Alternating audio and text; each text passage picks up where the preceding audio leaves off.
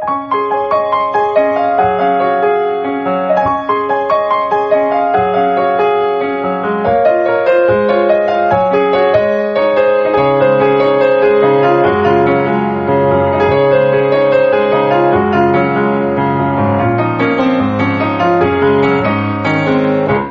さん、こんばんは。ミッチェルです。いかがお過ごしでしょうか？本日は1月の17日でございます。大雪でしたね。降ったね。降った降った。皆さん大丈夫だった？えー、ミッチェルはあの日、まあ、えっ、と、成人式のですね、二十歳の集いという、えー記念コンサートに出演をさせていただいたんですけども、まあ、車で行ったんだよね。行っちゃったんだよね。まあ、大変だよね。まあ、あの、皆さんも、帰り、まあ、交通機関も結構ね、電車止まっちゃったりとか、まあ、東京はやっぱりなかなかこう、雪になれないですよね。まあ、そんなお話も今日はしていきたいと思うんですけれども、さて、えーこのミッチェルのラブミッションという番組では、恋愛、そして夢をテーマに、一緒にみんなで叶えちゃおうじゃない？不可能を可能にしちゃおうじゃない？っていうね、えー、そんなコンセプトでもあるんですけれども、不可能を可能にする女、そして愛することに時速300キロのミッチェルがお送りしてまいります。ラジオ物語も続き気になるよね。そして、ミッチェルお兄さんと滝川栗林さんのお二人も今日も気になりますけれども、今日もよろしくお願いします。この番組は輝く人生を共に研修司会の株式会社ボイスコーポレーションの提供でお送りしますさあでは今日も始まりますミッチェルのラブミッション。最後まで付き合ってね。うふ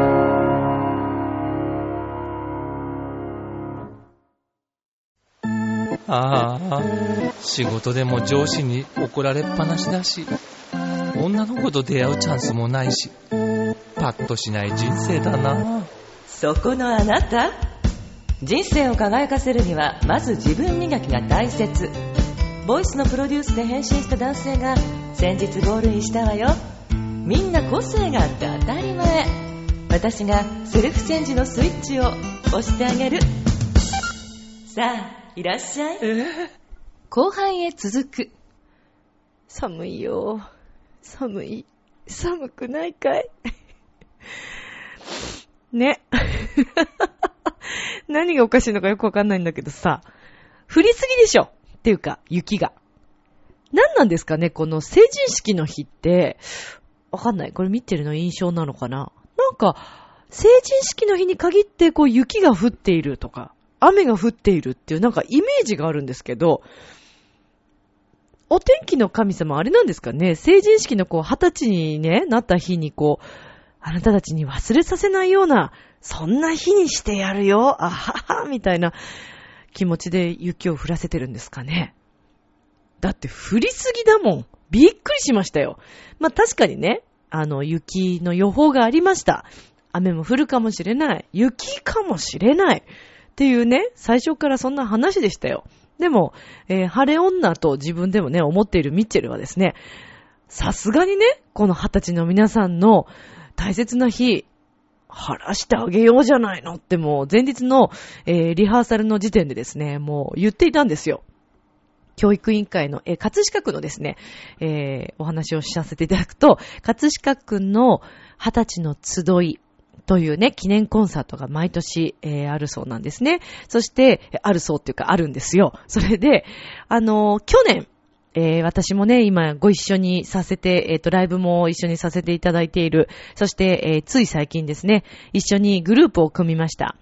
えー、玉ゆらというね、グループのシンガーソングライターのセブンスピリスピリットくん。ちょっとちゃんと言って。セブンスピリットくんというね、七色の声を持つ、えー、彼の、えー歌はですね、本当に素敵なんですけども、で、セブンくんが、えー昨年か、えー2012年のこの葛飾、葛飾区の二十歳の集いでね、えー歌を歌ったわけですよ。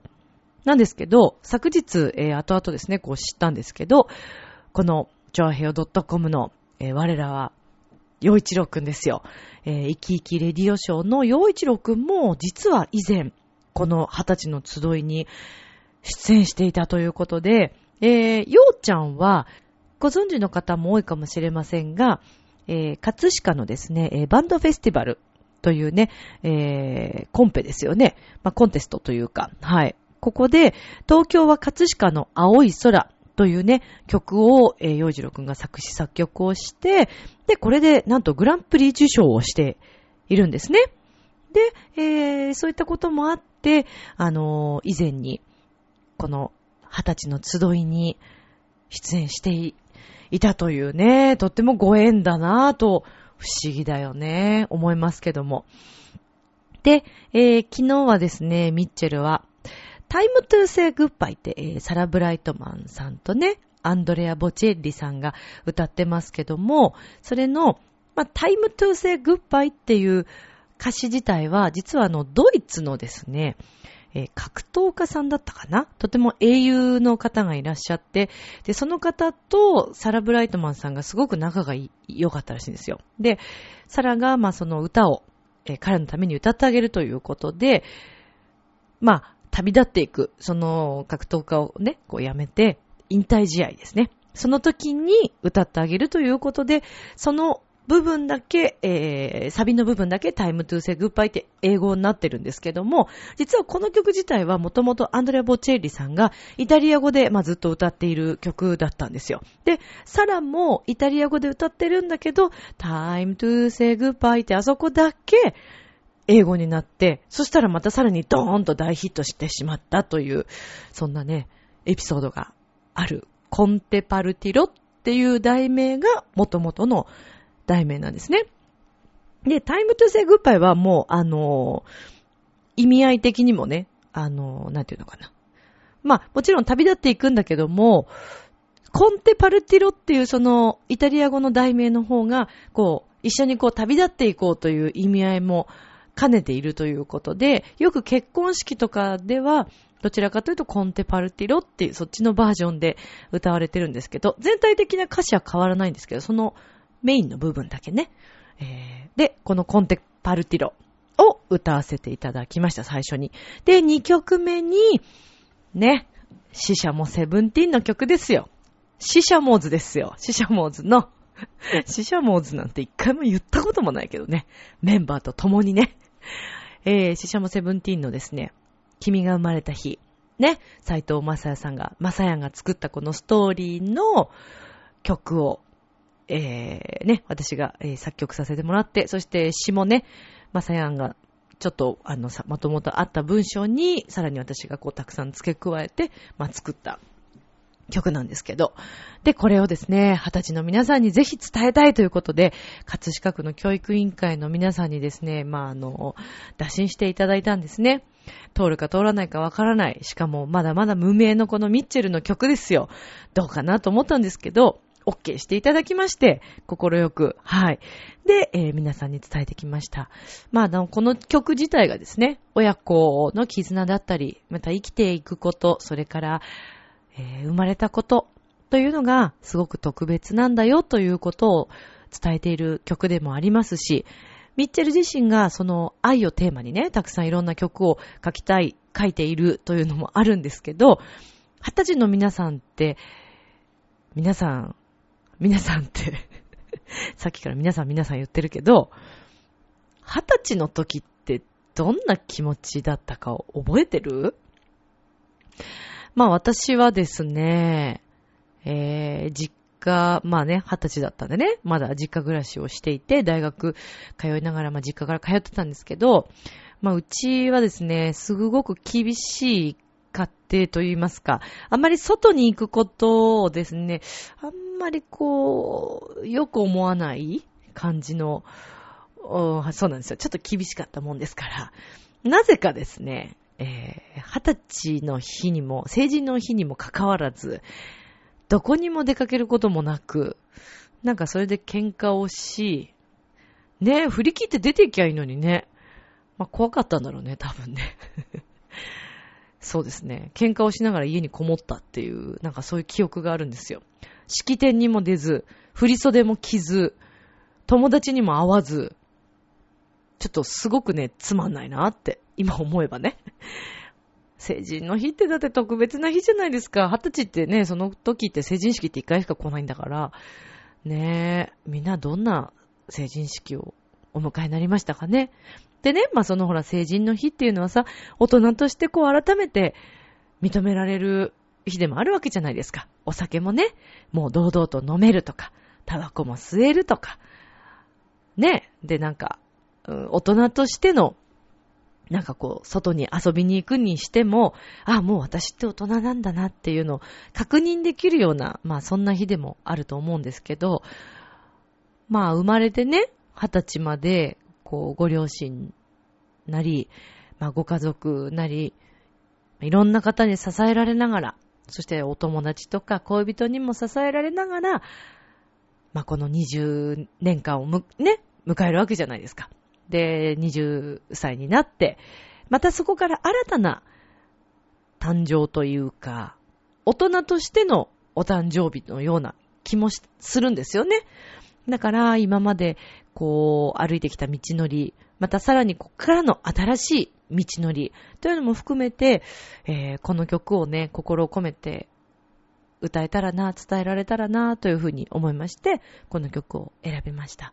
で、歌のね、こう、曲間に、まあ、あの、二十歳の皆様へメッセージを伝えられるんですけど、あの、もう本当に私が思った、今まで生きてきて感じたことというのをどうしても伝えたくて、えー、お話をしてきたんですけども、まあ私にとってね、まあほら、その葛飾区のこの二十歳の集いにね、あのー、でお会いした二十歳の皆さんにはそこでメッセージが伝えられたんですけど、今ね、こうしてラブミッションを聞いてくださってる二十歳の方もいらっしゃるかもしれないので、まあ改めてね、お話しさせていただくと、私からのメッセージとしては、とにかく素直に愛を持って、そして素直に感謝をして、素直に夢を持って生きていってほしいということを伝えたんです。まあ、私自身がね、あのー、ラブミッションっていうのもあるし、あ、言いましたよ、一番最初に。ちょっとみんなどんな顔するかなと思ったんですけど、あの、実はホールがですね、まあ、1300人入るホールなんですね。で、ほら、一時はさ、結構男の子たちが暴れちゃうみたいな二十歳の集いもあるでしょ？場所によって。最近はね、結構ないみたいですけど。でもそのね、ないようにするためにも、みんなやっぱ考えてるんですね、いろいろ。区側もね、やっぱりね、ホール側もいろいろ考えてるみたいで、まあ、えっ、ー、と、女の子たちがね、とにかく前にみんな座ってるんですよ。また綺麗なんだよね、みんなね。華やかでさ、もうみんなこうほら白いショールみたいの巻いてるでしょなんかもうね、女性がうわーってもうきらびやかで、二十歳になったその瞬間のなんていうのかな、こう出すオーラいいよね。で、女の子たちがバーって前に座ってて。で、男の子たちは後ろないし、まあ2階席とかにもいて、まあ1300人ね、いらっしゃって。そして他にまたもう一個の、えー、ホールでは300人ぐらい。そこはモニタールームと言って、モニターでその300人のホールに入れなかった皆さんが、そっちのモニターのホールでご覧になっていただくという。だからね、1500人ぐらいはもう、1500、600人か、は、あの、毎年いらっしゃるということで、えー、葛飾区はですね、4000、4000もうちょっといたな、ぐらいの、えー、二十歳の方がいらっしゃるそうです。ねえ、だから結構、たくさんね、いらっしゃるんですね。びっくりしたんですけどね。で、まあその、二十歳のね、こう皆さん、みんなどんな顔してご覧になるかなと思って聞いてくださるかなと思って 見てたんですけど、なんか皆さんね、こう、ポカーンとしてる方もいらっしゃったりする中、まあ、なぜかというと、コンテパルティロでうわーって歌い終わった後に、まず第一声が、いやいやいやいや、みたいなとこから 始まったわけですよ、私のトークが。多分ね、クラシックのコンサートっていうか、クラシックを歌う人が終わった後に、いやいやいやいやって言わないと思うんだよね、多分。そのね、感じで普通さ、うわーって伸びた、ね、こう、歌、あの曲って最後わーって伸ばすから、伸ばして、わって終わった後にさ、いや、皆さん改めまして、本日おめでとうございます、みたいな感じでね、入っていくのは普通だと思うんですけど。まあ、ここはちょっとやっぱミッチェルらしく行こうと思ったんで、トークもガラッと一瞬変えて、皆さん盛り上がってますかみたいな。気持ちはどうですかなんて言いながら、ちょっとね、お話をしてみたんですけど。若干最初みんなポカンと知ってましたよね、やっぱりね。で、まあ、の、愛することに時速300キロ、不可能を可能にする女、シンガーソングライターのミッチェルこと栗林ミッチェルと申しますっていうご挨拶をしてきたんですね。なんとかしてね、このミッチェルという名前、そして不可能を可能にする女、えー、また、愛することに時速300キロってこれどうしても伝えたくてね。ねえ、しつこいよね。まあでもしょうがないね。伝えたかったんだもんね。で、まあ伝えてきましたよ。で、えー、まあその後に、そういったお話に入ってったんですけど、で、また元を、元へね、元へ。で、まあそうですね、このラブミッション聞いてくださってるたちの皆さんに改めて元へしますけど、あのー、私はね、まあラジオでも何何度かお話ししてると思いますけど、かなり結構遠回りをしてここまで来てるかなっていう気がするんです。私は今もう最高に幸せなんですけど、毎日。まあ、なぜかというと、まあ、大好きな、こういった音楽だったりとか、えー、あと、たくさんのね、生徒さんだったり、とにかく音楽に囲まれてる生活ができるようになるまでに、かなり、かなり遠回りをしてきてます、正直。で、先日、Facebook にもあげたんですけど、私あの小学校時代の卒業文集がですね、実家にこの間ちょっと帰りましたら、まあ母親がね、こんなの出てきたよって言ってちょっと見せられたんですけど、実家をちょっと掃除をしていたらね、まあ一緒に出てきて、で、ちょっと見てたんですけどね。でね、まあ、そこに、な、将来の夢とか書くじゃないですか、文集って。何が書いてあるかなと思ってこう見たんですけど、面白いよね。知りたいでしょ？そんな別に飲ます、そんななんか、ね、もったいぶるような話でもないんだけど、なんと、有名なタレントになることっていうことでね。なんですって。タレントにはまだなってないですけどね、全然。なってない？なってる？どっちだ？なってないか。なってないですよ。全然有名じゃないし、まだ。でもね、なんか再確認をしたわけですよ、そこで。そうか、そう思ってたか、やっぱり来たか、と思って。で、あの、このチョアヘオ .com でね、お世話になった当初、お話もしたと思うんですけど、私あの、中学の時も自分でこうカセットテープを使いながら、声色を変えて、何役もやったりとかして、自分でラジオを作ったり、えー、映画まあ、あの、グーニーズのパクリなんですけど、で、なんかこう、何役かこうやって、え、ピストルの音をクラッカーで鳴らしてみるとか、で、いろんな音、交換音を入れたりとかして、一人で芝居をするとかね、そういうことばっかりやってたんですね、勉強しないでね。うん、そんなことばっかりやってたの。で、あと、えー、高校の時もですね、もうモノマネ大大会ですよ、私はいつも。まあ、女子校だったんで、何かにつけてなんかそういうこう、みんなをとにかくね、楽、楽しんでほしいっていう気持ちでいつもいっぱいだったんですね。で、あのー、高校1年生の時のクラス特にすごく仲良かったんですけど、で、最後の日にね、じゃあみんなでお別れ会しようって言って、クラスの先生も含めまして、クラスの先生がさ、またあれだよ。あの、数学の先生でさ、モーリ先生って言うんだけどね。とっても素敵な先生なんだけど、あんまりそんなにこういつも笑うようなね、ニコニコニコニコするようなタイプの先生でもないわけ。頭のいい人だから、なんかいつもこう、ちょっとしれっとした感じの表情でさ、んー、ねえ、みたいな感じの話をするわけですよ。そういうタイプの先生だったんですね。な、な、なんなのよ、みたいな、なんかそういう 先生だったんですけど、で、まあ、その先生も含めてみんなでちょっと別れ会しようって言って、まあ余興やりますよね。まあ余興やんのミッチェルだよね。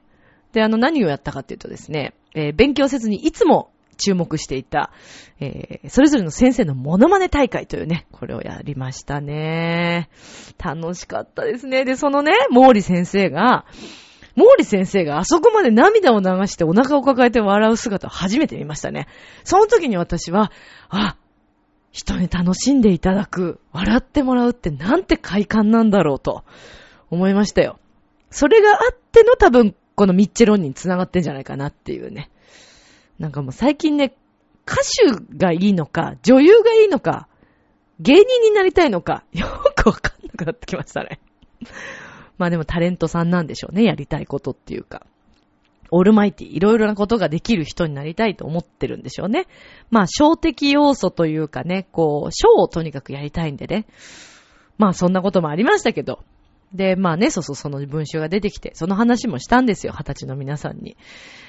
で、あの、笑っちゃったんだけど、それを見たときは。だけどね、こう、ほら、大人になると、素直に謝れなかったりとか、それから素直に、こう、自分の夢をね、語れなくなるじゃないですか。で、それってほら、悪いことじゃなくて、まあ、いろんな知識が出てきたりとか、まあ自分を知っていくわけですから、恥ずかしいっていうのもあるしね。でもね、あの、素直に、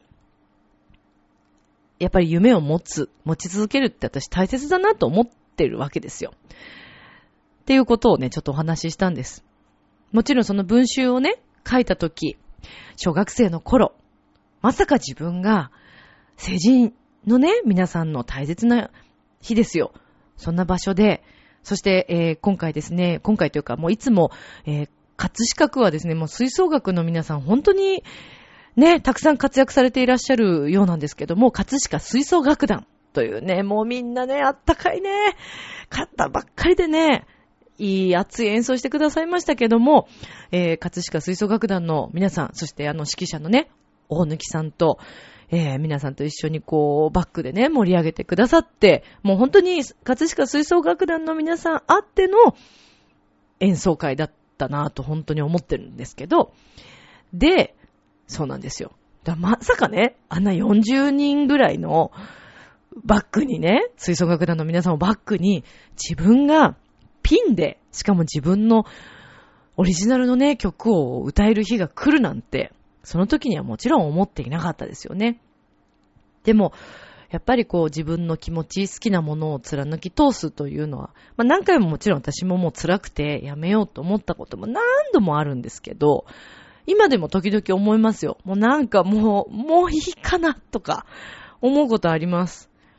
やっぱりほら、人は生活していかないといけないからさ、その仕事のね、仕事としてやっぱりやっていくっていうのは、この世界なかなか、もうお分かりの方多いと思いますけど、厳しいですよ、そりゃ。ね。だけども、やり続けるとか、それから、まあ、好きだからこそね、続けさせていただいてるんですけど、やめちゃえばって、もちろんね、思う方もいらっしゃるかもしれません。そして、私の夢をね、話せば話すほどね、笑う人もいると思います。この間も言いましたけど、私の今の夢は、スマップスマップのビストロスマップにゲストで出るというのが夢の一つですけども、でもその先が実はあって、実はって失礼ですよね。スマスマに出るだけでも大変なことですけど、スマスマに出させていただいた暁には、えー、私はね、全国に小さい場所でいいんです。歌を歌いに回りたいというのがあります。えー、特に福島県、そして東北の皆様たちに歌を届けに行きたいなと思っています。そんなのね、ボランティアでやればいいじゃないって皆さん思うかもしれませんけど、まあ現状ね、もちろん何かつてがあればいいんですけど、なかなかそうもいかずに、またほら、有名な方たちもたくさんコンサートされてるじゃないですか。だから今の時点でね、えー、もちろんその、行くにも、一緒に仲間を連れて行くにも、お金はかかりますよね。だから、そういう意味でもね、自分のその役目だと私は思っているんです。もう、みんなに笑いと、そして、え声のパワー、音楽のパワーを届けに行きたいというのが私の今の一番の夢なんですね。今後、まあ3、40年、50年、ないし60年、何年かかるかわかりませんけど、日本のね、これからまあ原発の問題も含め、立て直していくには結構時間かかると思います。特に私は福島県が、気になっていまして。で、以前ね、えー、学校公演のお仕事でもよく福島県の学校にも、えー演奏させていただきにね、行っていたんですけども、やっぱり今もうそれどころではなくて、学校公演という形では、今、行けてないんですよね。で、それこそあの、震災の時のお話もしたかもしれないんですけど、えー宮城県の高校だったかな。えー、たまたまね、テレビでこう映った学校さんがですね、避難所になっていた学校さんが、ミッチェルが以前に雑技団の皆さんと行った学校だったと思いますけど、それもね、ちょっとこう拝見したときに、何とも言えない気持ちになりました。えー、そうですね。これからやっぱり自分たちのできること、ミッチェル自身ができることをしていきたいなっていうのがもちろんあるんですけど、なんかどんどん話が逸れてるような気もするんですけどね。とにかく私も私の夢が、まあ今こうしてあるわけで。でもきっと思い続けてると、いずれ何かの形でそれができるようになるんだろうなと思ってるんですね。でそのためには、やはりこう、ブラウン管にこう出れるような、あの、テレビの世界でもね、えー、名前が出せるような、そんなミュージシャンなり、えー芸人なのか、タレントなのか、女優なのか、いろいろチャレンジしたいと思ってるんですけど、うん。で、やっぱりそこがあって、さらに、あの、自分自身の、なんていうのかな、価値って言ったらちょっと変だけど、やっぱりテレビに出てる人たちっていうのはすごい人たちだと思ってるんですよ、私は。いろんな才能とか人を引きつける何かがないとあそこには出れないと思います。やりたい人はもう腐るほどいますから、あそこに行ける人というのはもうほんと一握り、えー富士山のね、頂上にね、ぐらいというなんか話を聞いたことありますけど、そのぐらい本当に難しいですよ。あそこに行くのは。でも、それを自分が目指すって思った時点で、やっぱり自分を磨いていこうと思いますよね。だからもっともっと自分を磨くというためにも、その夢を、えー設定して、目標を作ってやっていきたいなと思っているんですけどね。なので、そうですね。いつになるか、それはわかりません。40代、50代、もしくは60代になってからかもしれないけれども、うーん、私としてはね、今年か来年っていう風に設定してるんですけどね。一応、あの、スマップスマップに出るのはね。でもね、このスマップスマップに出るっていう話をした瞬間に、笑う人もいますよ。そりゃ。何言ってんだよって。スマップスマップ冗談でしょって思う方もいらっしゃると思います。それは当然です。ね、いい年して何言ってんのって話ですから。だけどさ、自由ですよ。何を思っても何を目標に立ててもね。自分の、うん、叶おうがかま叶うまいが、夢は夢、目標は目標ですから、私は、あの、目標なんです。だから必ず、なんとかね、こう、いける日が来たらいいなと思ってるんですけど、っていうことでね、その成人の皆さんに改めてちょっと話が戻るんですけど、だから、こう、別に自分をね、自分、こういう大人になんなさいって言ってるわけじゃないですよ。ミッチェルみたいになったのちょっと大変ですから、あの、やめといた方がいいと思いますけれども、まあでも、こう、いつまでもね、純粋な気持ちで、えー、時々こう初心に帰りながら夢を語ったりとか、えーそれから目標を持って、えーまた、ありがとうとかごめんなさいっていう言葉が素直に言える大人になってほしいなというふうに、ミッチェルは思っています。そしてね、何よりも、今日、この日、えー、成人の日を迎えられた皆さんのご両親はさぞかし喜んでいらっしゃると思うんです。皆さんをね、ここまで育ててくださったご両親、ありがとうって言ってますか？ごめんなさいって言えましたか？あの時はごめんなさいってお話できましたでしょうか、えーご両親、またあの家族、周りにいる自分を支えてくれた人たちはたくさんいるはずです。生きていくには絶対に一人では生きていくことはできません。必ず、必ず誰か助けてくれてる人、支えてくれてる人たちがいるはずです。なので、その方たちに、えー二十歳になった皆さん改めて感謝の気持ちを伝えるきっかけ、の日でもあるんじゃないかなと。恥ずかしいとかいうね、えー、こともああるかもしれませんけど、照れくさいとか。ではなくて、えー、こんな時こそ大人になったわけですから、改めてご両親とゆっくりお話をしてみる時間ですとか、ね、飲みに行ってもいいと思います。そんな、ね、素敵な日なんじゃないかなと思うので、ぜひこのラブミッションを聞いてくださっているね、二十歳の皆さんいらっしゃったら、ご両親に感謝をぜひ伝えてくださいね。もう、ミッチェルもそうだなでも、最近なのかな二十歳ぐらいの時ってあんまりそんなになんかお母さんありがとうとか、ねえ、あんまり言えないんだよね。言えなかったかなとか。まあその分、あの、今ね、伝えられるようにしようというふうには思ってますけど。はい。まあとにかく、家族、そして周りに支えてくださっている方たちというのは本当に大切な存在ですよね。はい。ということで、またまたですけども、あ、どうしようかな。でもこの間君が生まれた日、流しちゃったからな。今日違う曲の方がいいよね。とか言っていきなりラモーレベロ来てもびっくりするでしょ。全然関係ないじゃんみたいな。あの夜は嘘じゃなかったはずと関係ないでしょ、成人しで、とか。あ、大人になったからいいってことにしようか、じゃあ。自己解決的なね、ことですけど。はい。じゃあ、ラモレベローにしようかな、今日。全然関係ないけどね。それがまたミッチェルのやり方みたいなね、とこですね。じゃあ今日は、ちょっと久しぶりかな。ラモレベロをじゃあお届けしたいと思います。聞いてください。どうぞ。じ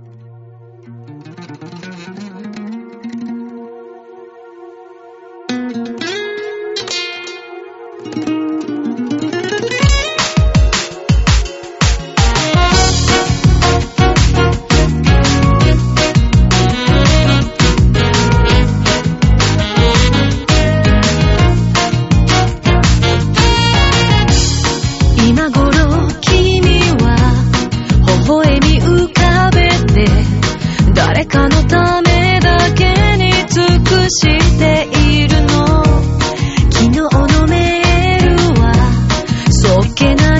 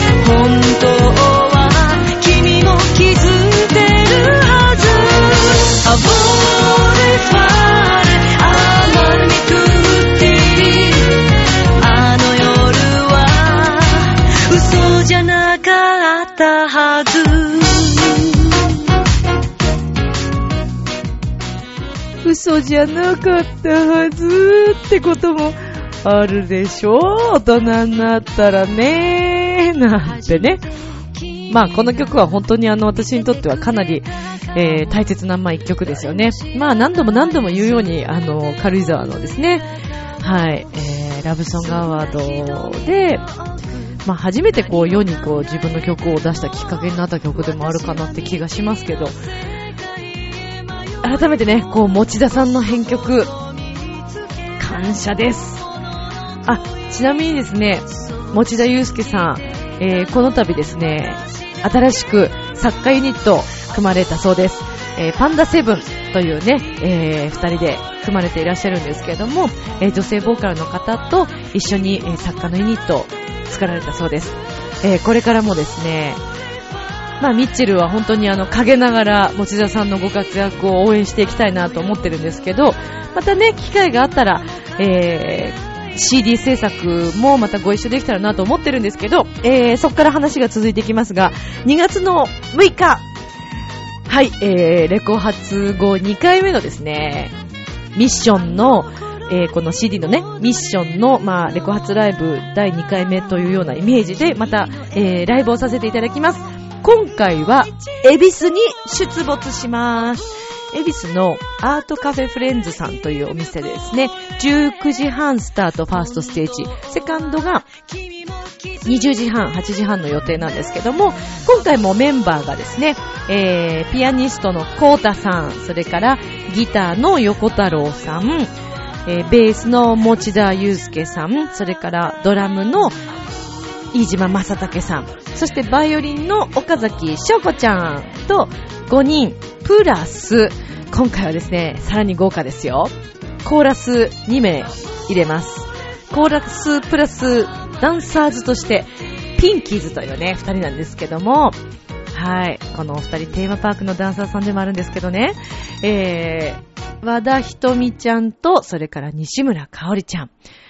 このメンバーでお届けしきたい、もう曲終わっちゃったけどね、今ね、あの、していきたいと思ってますから、ぜひ皆さん遊びに来てください。今回ももしかしたらミッチェローに、もしくは、なんか違うキャラクターが出てくるかもしれないんだけど、まあちょっとそれはね、あの、来てのお楽しみということでよろしくお願いいたします。えー、2月の6日、えー、こちら水曜日ですね。はい、えー、19時半の第1回目ファーストステージと、それからセカンドステージ20時半、えー、エビスの駅から3分ぐらいだと思いますね。えー、アートカフェフレンズさんにて、今回もお世話になります。よろしくお願いします。で、えっ、ー、と、チケットがですね、えー、3000円、プラス、えー、ドリンク代、ワンドリンク500円となりますので、えー、ぜひ皆さん遊びに来てください。えっ、と、そろそろ、チラシのですね、えっ、と、お写真をですね、またちょっと Facebook なり、え、ブログ、ホームページに上げていきたいなと思ってますので、楽しみにお待ちください。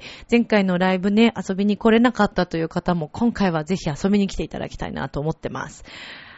パワフルに行きますよ。面白く行きます。そして今回は2月6日ということで、バレンタインナイトで行きたいと思いますので、えー、ちょっと甘い感じ？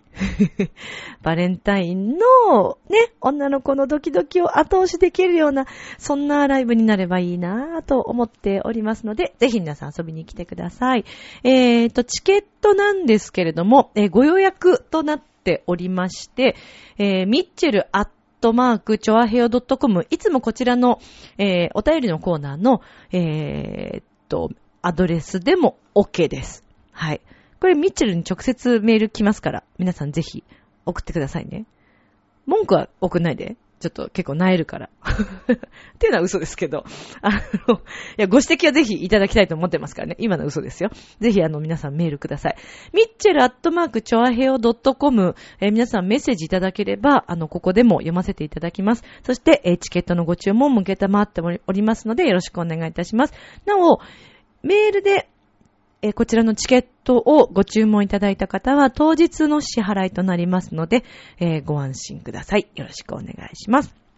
ただ、え、ちょっと人数のですね、え、関係もありますので、皆さんお早めにご注文をよろしくお願いします。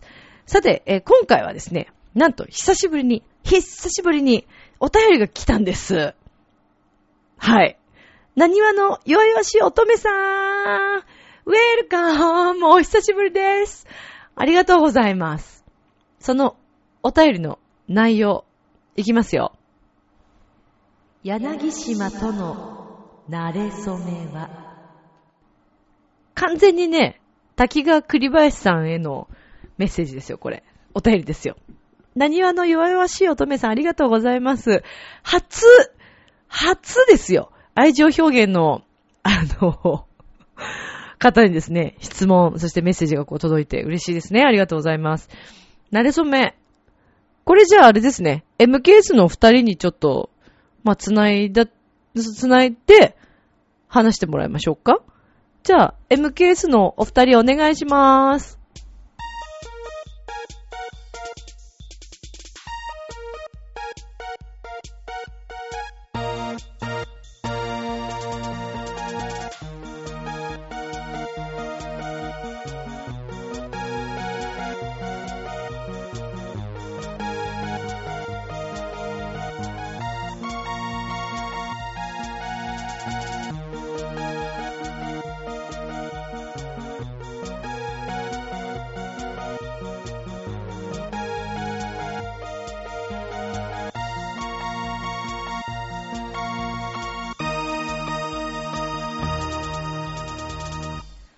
皆さんこんばんは、滝川栗林です。なんと答えていいかわからないんですけれども、まあ、この際、せっかくですから、柳島さんとの馴れ初めを、ここ、ミッチェルのラブミッション、そして愛情表現の中で、滝川栗林から皆様にお伝えをしてまいりたいと思うんですけど、いいよ、いらないよ。なん、なんでそんなの説明する必要があるの？でも今、ミッチェルさんあ、あラブミッション聞いてる皆さん。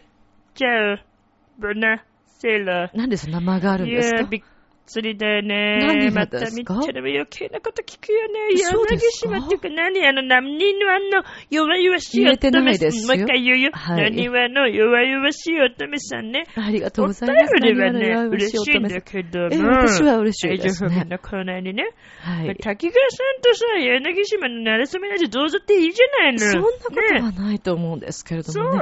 聞きたいみんな。どうでもくだ。さっている、うん？そして私たちを応援してくださっていうんうんるうんリスナーの皆さんええが、慣れ初め、うん聞きたいと思うんですよなんね。ためてんだよ。聞きたくないよ。そうですか？えだ大丈夫ですか今の、喉つかかっちゃったんだけども、ねなんか今日変な、声が、う、う、う、う、うん。うんちょっといつもと違うけどもね。ですね変でもね、なんかね、別にそんなに聞きたい話でないと思うよ。あ、そうですあかくまでも、はいあくまでもね、あくまでも、あもういいです、何度も。チェルに特はいに聞きたくない。あそれはミッチェローニさんの意見ですよね。ズドーンつってね、そうだね。ねそうですよねミッチェロニ的にはね、あんまり興味ないんだよね。それミチェローニさんはね。何はの、はいゆべべし乙女さん、せっかくさ。そうですよ。そう言ってくださってるわけですから。まあおレターをくれたわけだかターら。って何ですか？レターでいいどっですよ、ちでもいいんだよ、もう。レターだろうが、おレターだろうが、俺たちだろうが、もうミッチェロニだろうが、もうね。なんでそんなに笑ってる場合じゃないですけどもね。えー、全くよくわからないですけど寂しくなってき。たあ、そういうことですか。まあいいや、ちょっと慣れ初め言ってくれよ。一回お話ししてくれんなさいね。トーキング、トーキング。ね言ってくれ。あ、ありがとうございます。じゃあせっかくな、あ、えあれ、や失礼します。柳島さんー、なんだここで柳が出てくんだよ。まあ、AD でしょフロントに立つ立場じゃないよ。アシスタントだからね。分かってる。わきまえてる。柳さんの。わかってるんですけど、はい。やっぱりこういう話は。え男が言った方がいいと思う。柳さん。なんだよ、無駄にかっこいいよ、柳。ムカつくんだよ、そういうのが。まあいいや、言ってごらんよ。あの、何話の弱々しい乙女さん大丈夫ですか？関西の方から、ちょっとミッチェロそ。の慣れ初めを聞きたいって言ってんだから言ってごらんよ、じゃあ。言ってくださってどうぞ。ますからね。はい。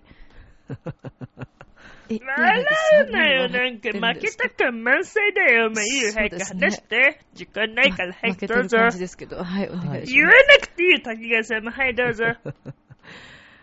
あの、まあ俺とうん。栗林は、ああ。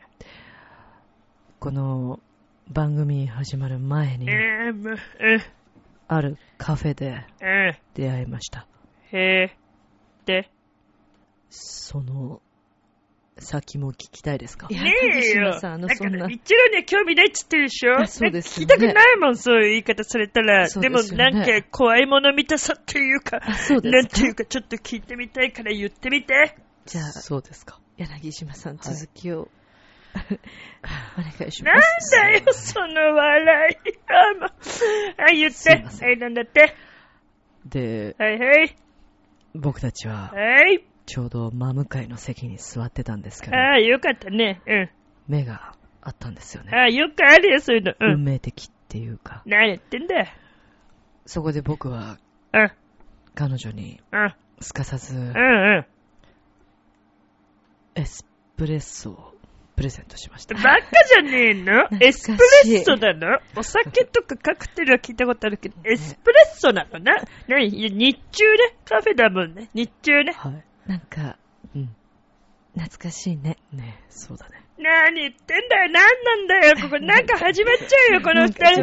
もうね、これ何 愛情表現しに来てんの？君たち。仕事だよ、仕事ドキドキし。ますいつも僕に言ったよね。ね、滝川さんね何、仕事中ですよってあなたは何度も何度も何度もああ、え一郎に言っえたと思うんだけどな、おかしいな。いつからこうなっちゃったのかな。もういつからっていうか、まあ、ね。ねえいつっていうかも何？う、前からなんで。あ、そう。そうですよね。やだ、もです、です、です。なに、3回もです言ってんだよ、調子に乗って。もうリスナーさん聞いてらんないよね。これね、どう、どうですか？みちるの立場っていうか気持ちわかりますか？皆さんね。うんまあ、ねっていうか、うん。はい。きっと、リスナーの皆さんも、ええはい。柳島とはい。滝川栗林のうん。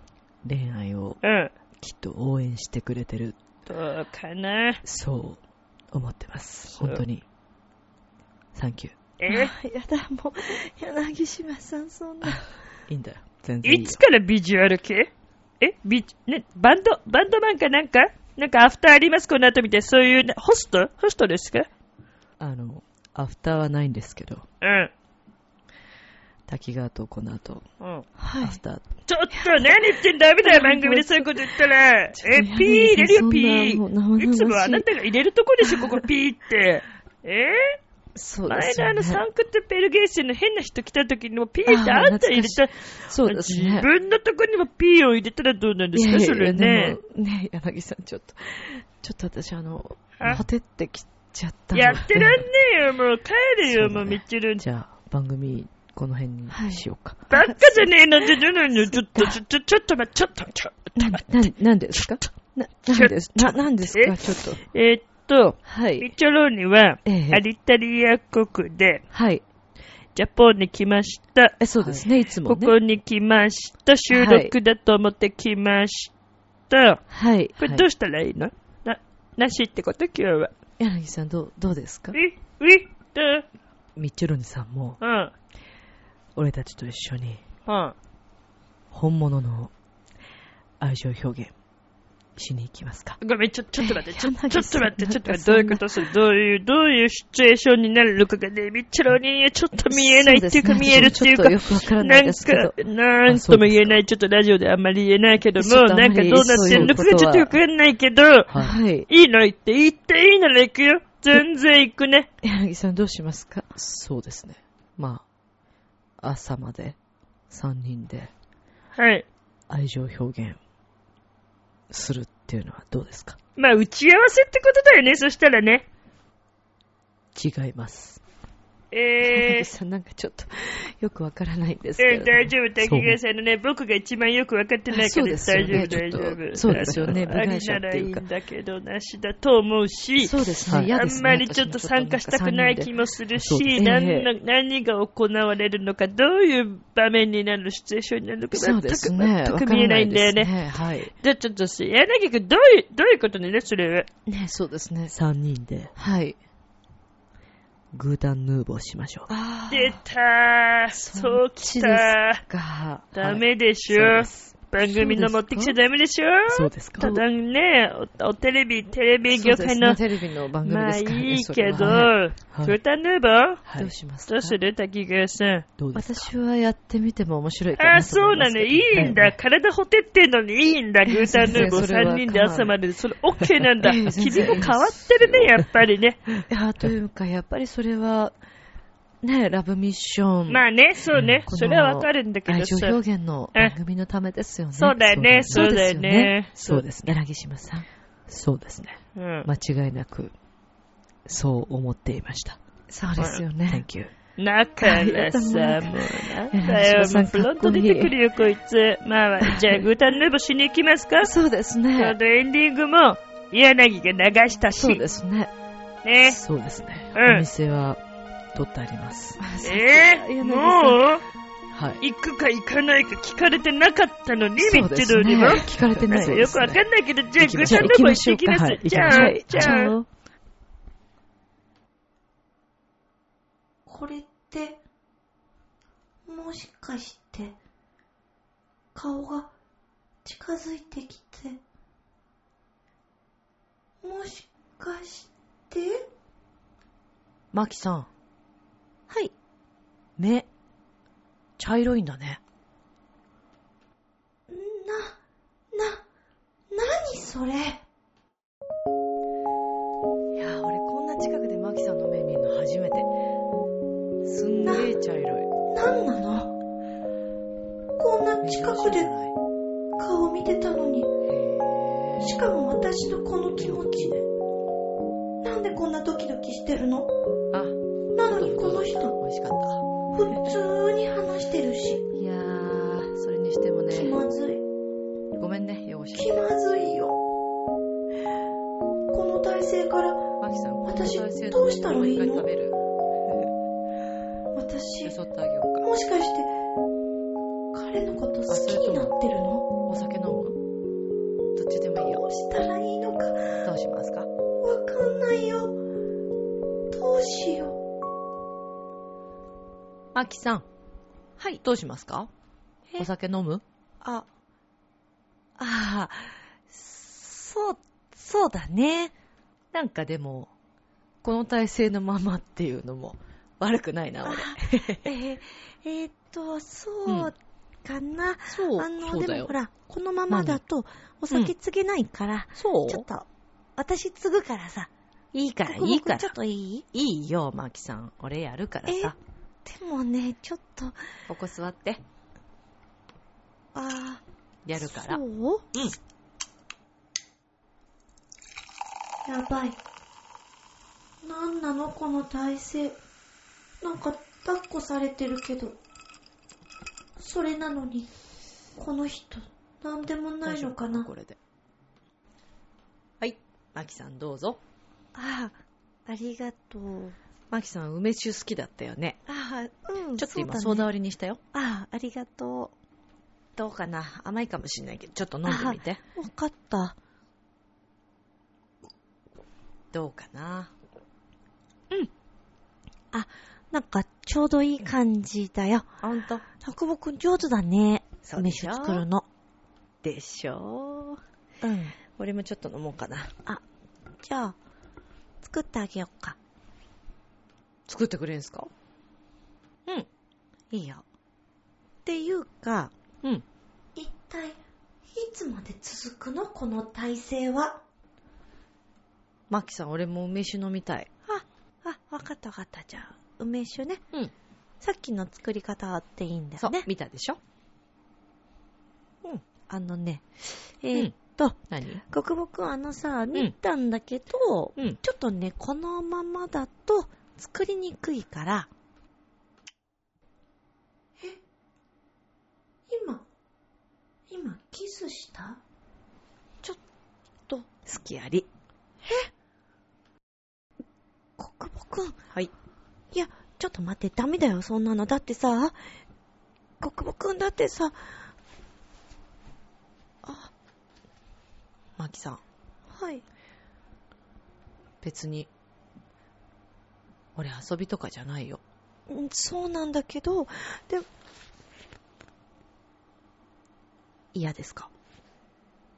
嫌じゃないけど、嫌じゃない、かな。本当に？うん。何？なんてね。ちょっと、国母くんひどいよ。ごめん。何そごめんごめんれ。ごめん、マキさん。ひどい。ひどすぎる。だよね、ごめんね。いや、っていうか、マキさんまさかそんな本気にすると思わなかったんですもん。だって、嫌じゃなかったでしょ、でも。嫌じゃないっていうかさ、キスとかダメでしょ？でも、何？俺は良かったっすけどね。よかったって何？だって付き合ってないし、あんた彼女いるし。ダメでしょ？だって、彼女、彼女どうすんの？結婚するって言ったじゃん。マキさんは？は？あの男とずっと付き合うんですか？それは、うん、マキさん、俺ね、うん。嘘つきました。え彼女に、料理作ったとか、挨拶しに行ったとか、言ったけど、嘘です。えマキさんと話したかったし、どんな反応するかなと思って。ごめんなさい。騙したの？私のこと？いや、違うんです。騙すとか。違わないそういうことじゃなくて。違わないと思う。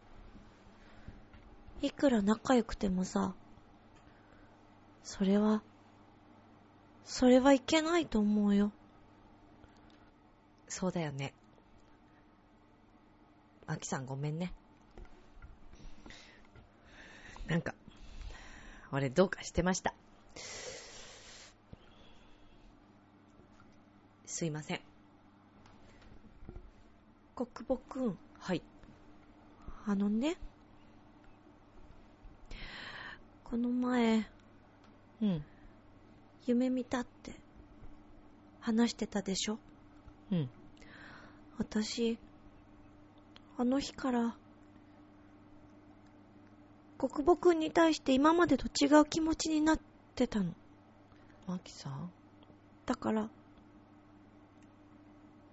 なんか、なんていうかその、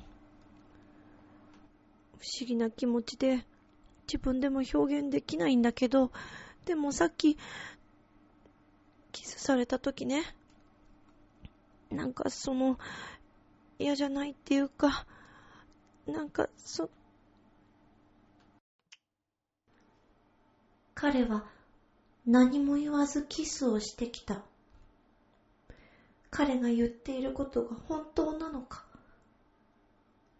よくわからないまま、そしてこれは絶対にいけないって自分でも思っているのに、結局私は抵抗することもなく、彼のキスを受け入れた。というより、すごく幸せで。でも、結局私たちはそれ以上何もなかった。その後も飲んで、喋って、笑って、気づいたらまた朝が来た。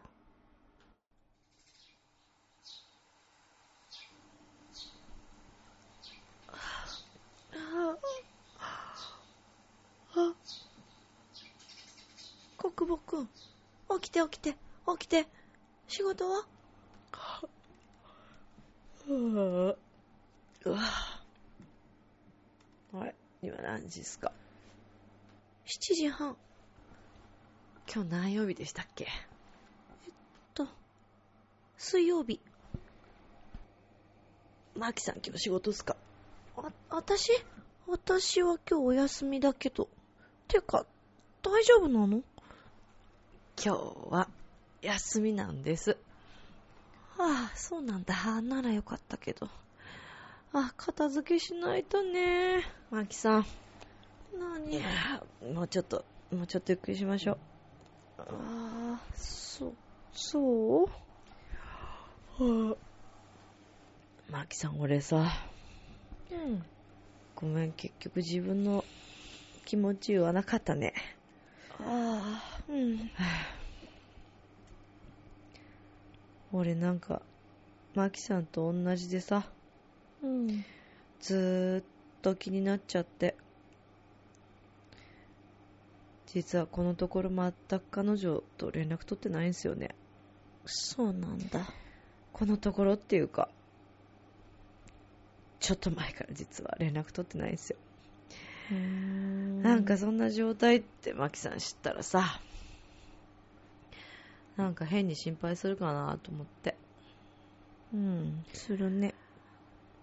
はぁ落ち着くんすよね。マキさんと一緒にいると。うん。私もそうかな。ほんとよく言った。な、なんすか？なんで頭撫でんの？マキさん、なんか変だね。でもさ、嫌じゃないんだよね。うん。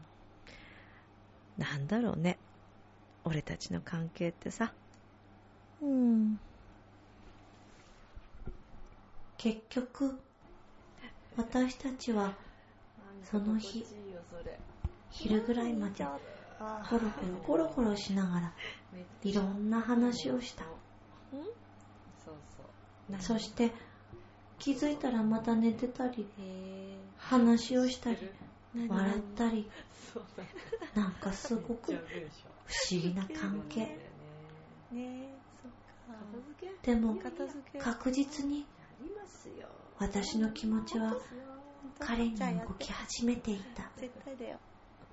一億万の星を二人して見上げて願うことはたった一つ。君が幸せでいれる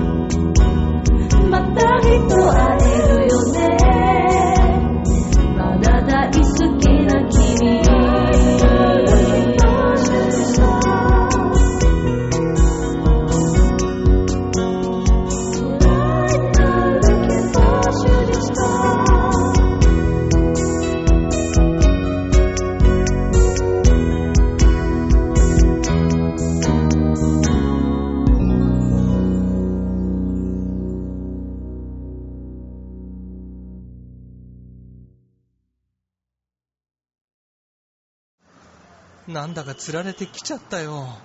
なんであんなイケメンまでいるんだ？あなた自分を分かってる？第一印象って何で決まるか知ってる？コミュニケーションの始まりは何だと思う？お？誰でも変われるチャンスはあるのよあるのよ。それから数ヶ月後。自分らしさを自分で見つける。なんて素晴らしいんだ。恋も仕事も今最高にノリノリだぜ。スイッチをします。ボイスコーポレーション明日もスマイルでラブミーション。今日もありがとう。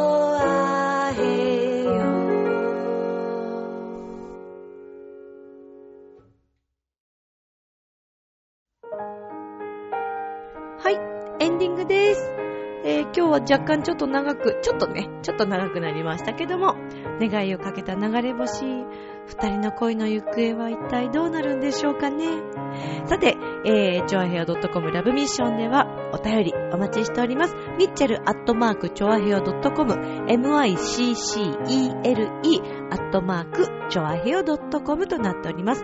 また、えーっと、チョアヘアのホームページから、ミッチェルのミッション買うことができますので、ぜひ、グッズ販売っていうね、ところ見てほしいなと思います。そして、えー2月のですね、えーライブ、2月の6日、恵比寿、それから2月の22日、目黒の東京クラブさんでお世話になります。ぜひ皆さん遊びに来てください。ホームページとかまたあげますね。アップします。では、今宵も良い夢を、明日も楽しい一日を。バイバーイ。おやすみ。